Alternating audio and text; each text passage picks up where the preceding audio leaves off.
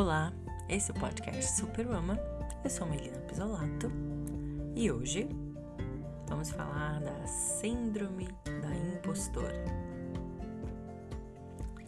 Você já sentiu aquele pensamento de que às vezes você é uma fraude? Que está só no lugar certo e na hora certa, mas que não merecia tudo que aconteceu? Você jura que foi pura sorte?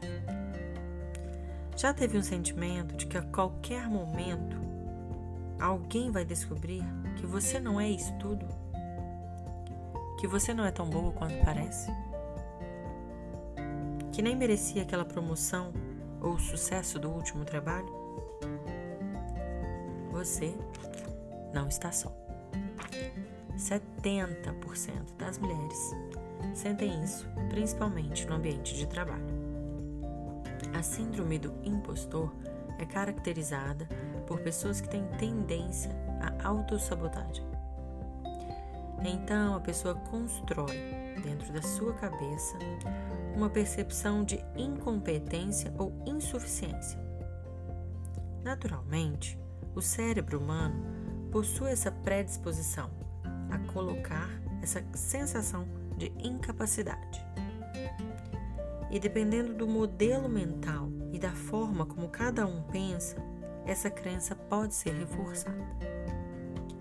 Por mais que a pessoa consiga vários resultados positivos, ela não consegue se perceber dentro disso.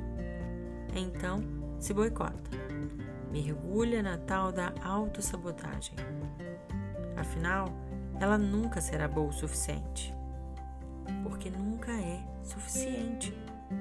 É claro que isso é coisa de perfeccionista, de alguém que se cobra muito, alguém que recebe aplausos pensando que estão reparando que não fez a unha do pé.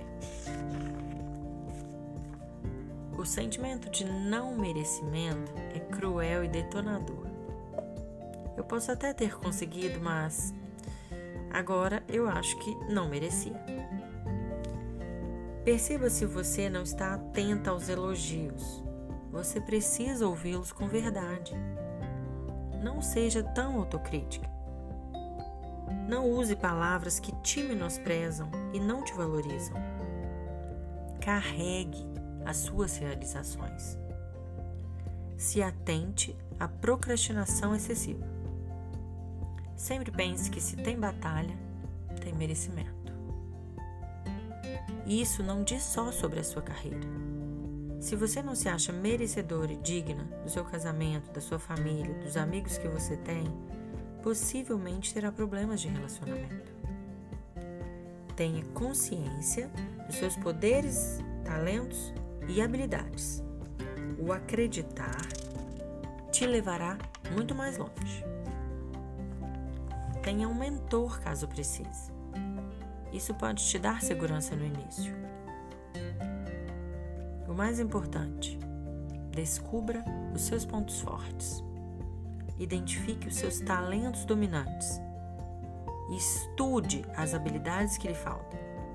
Ou contrate alguém para fazer e faça muito mais do que você é bom. Você não deve evitar o caminho para o sucesso encontre e valorize o que, o que você tem de bom. A única coisa que não pode fazer é continuar achando que todas as coisas incríveis que você já realizou caíram no seu colo diretamente do céu. Obrigada por ouvir e até o próximo episódio.